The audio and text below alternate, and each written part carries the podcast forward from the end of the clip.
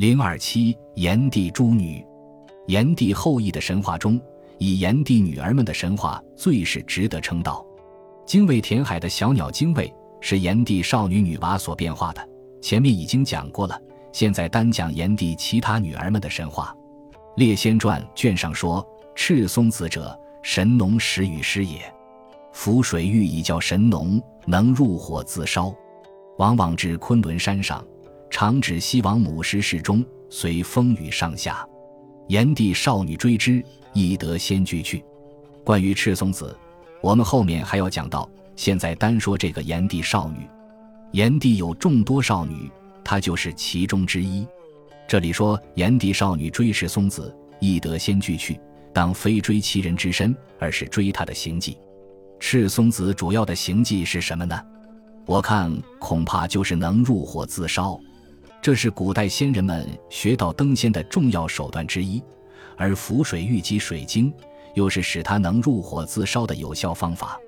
炎帝少女所追的大约就是赤松子这一整套登仙的办法，所以终于易得先拒去。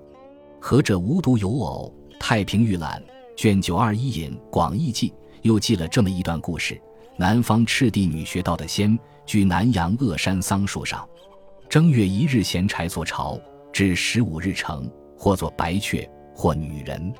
赤帝见之悲痛。幼之不得，以火焚之，女即升天。因明帝女丧。今人至十五日，焚却朝作灰之，与蚕子朝思，向此也。南方赤帝女不用说，也就是炎帝女了。这个故事外貌看起来虽然诡异，又附会了一些后世的风气，实际上恐怕还是前一个故事的翻版，因为故事的中心内容还是在火焚升天这上面。不过前一个说是自烧，这一个却要假手他人，但必须火焚使能升天，则是二者一致的。至于帝女桑玉蚕子朝思等，则又掺入了蚕马神话的点滴。在神话传说的流传演变中，这类掺杂总是常有的，并不足以。再一个是巫山神女的神话，巫山神女神话早在《山海经》中次七经的记叙中已经有了一些影子了。孤瑶之山。帝女死焉，其名曰女尸，化为瑶草，其叶虚成，其华黄，其实如兔丘，服之媚于人。这是说，有个名叫女尸的天帝的女儿死了，便做了瑶草，叶子重重叠叠，长得十分茂盛，开黄花，果实像兔丝的果实。人若是服食了这种草，可以为人所爱。继续就是这么简单。帝女自然是指天帝之女。但也未明说是哪位天帝。到文选高唐赋注引《襄阳奇旧传》，便演变为如下所述的情节：大意说，赤帝的女儿名叫瑶姬的，未出嫁就死了，葬在巫山的南面。楚怀王游高唐，大白天睡觉，梦见与神女相遇，自称是巫山之女，怀王便和她交欢。后来在那里为梦中的神女建立了一座宫观，叫做朝云。在这个故事里，帝女被实指为赤帝女了，瑶草也变成瑶姬了。宋玉的《高唐赋》和《神女赋》，据说便是为这个神话故事而写的。张炳麟《道汉闲言》二十五则说，此二赋乃宋玉借怀王梦巫山神女时，讽喻襄王宜在巫山设置重兵戍守，以防秦人觊觎，很有创建，可供参考。虽说这样，但从表面看。